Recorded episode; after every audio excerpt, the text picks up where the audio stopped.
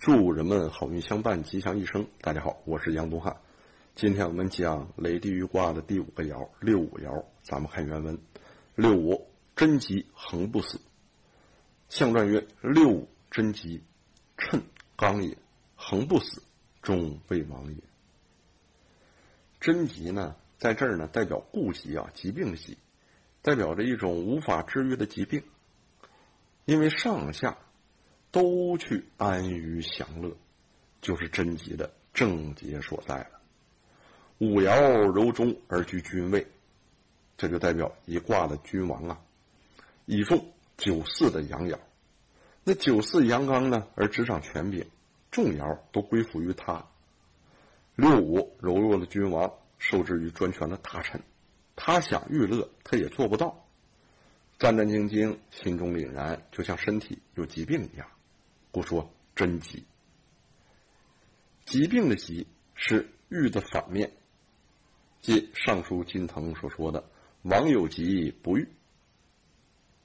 六五虽然阴柔，但是居君位，这个就是真；受制于臣下，这个就是疾，疾病的疾。虽然失去了权柄，但是君位并没有丢掉。不说恒不死，为啥？我们也知道啊。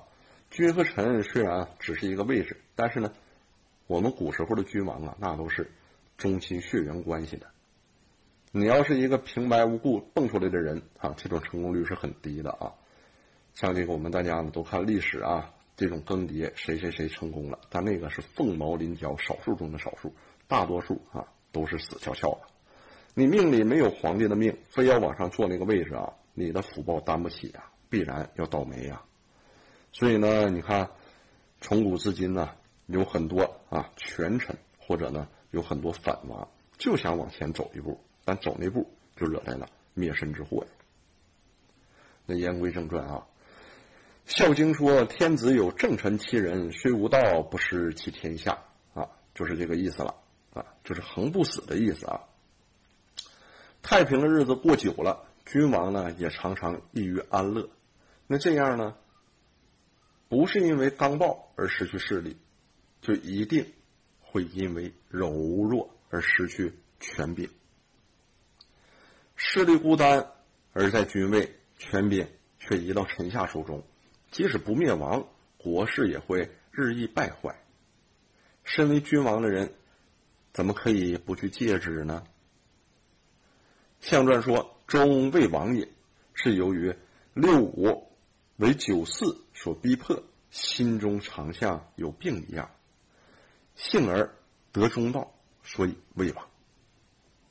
为啥？我们讲过，中胜于正。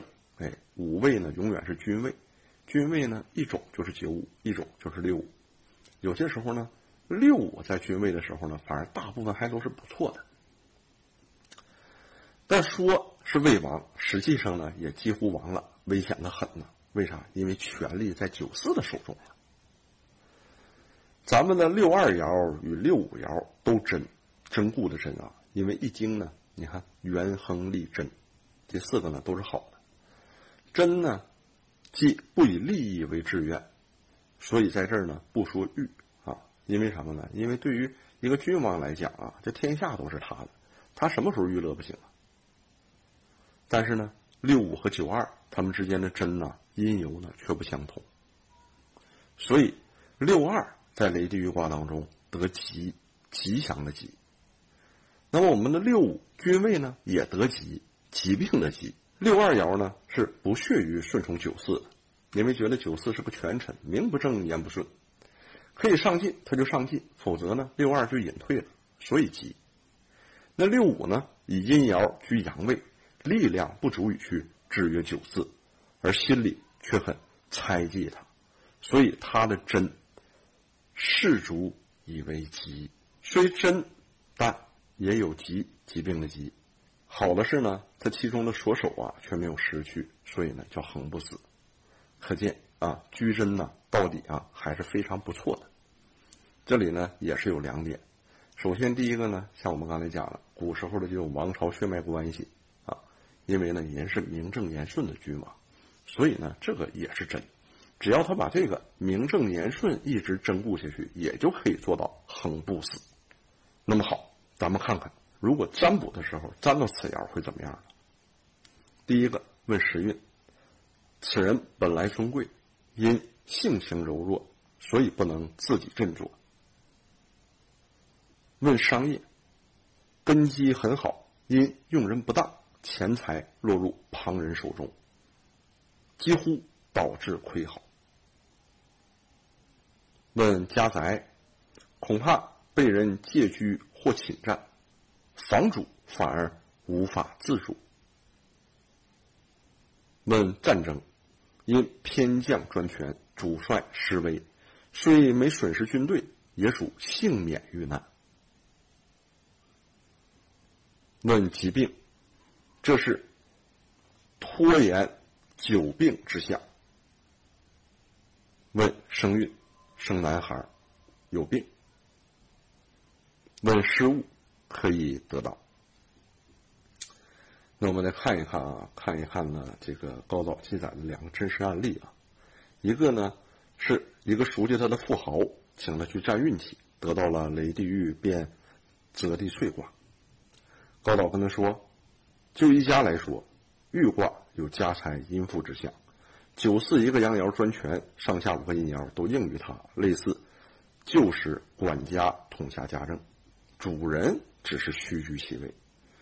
现在您是国内屈指可数的富豪，承袭累世积累下来的旧业，专任一位管家统辖事务，主人却不能自作主张，反而受管家的制约。虽然处在娱乐的时期。却恰如老病在身一样，泱泱不乐。幸而你能谨守祖宗的遗规，不至于败落，这就叫做贞吉恒不死。那高岛还记载了一个，在明治二十八年十月的时候啊，他的啊一个侍女，那个侍女呢年纪很大，四十五岁了，得病呢几乎到了病危的程度，所有的医生都说不能治了，等死吧。那高岛呢？占到了一个雷地玉变泽地萃卦。高岛依据这个卦分析啊，玉卦呢代表雷出地愤之象，在人就会得到阳春之气，精神还能透发，不至于死亡。所以病虽然危重，还不至于死。可是痊愈之后啊，有可能呢不会像以前那样强健，只可以苟延残喘。这就叫做贞吉恒不死，终为王也。后来呢，他的这个侍女啊，果然痊愈啊，没有病死，哎，虽然带着病，还活得很长久。那么好啊，本讲内容到此结束，我是杨东汉，谢谢朋友们，喜欢的朋友请动动手指帮忙转发一下，您的转发就是对我们最大的鼓励和支持，咱们下期再见。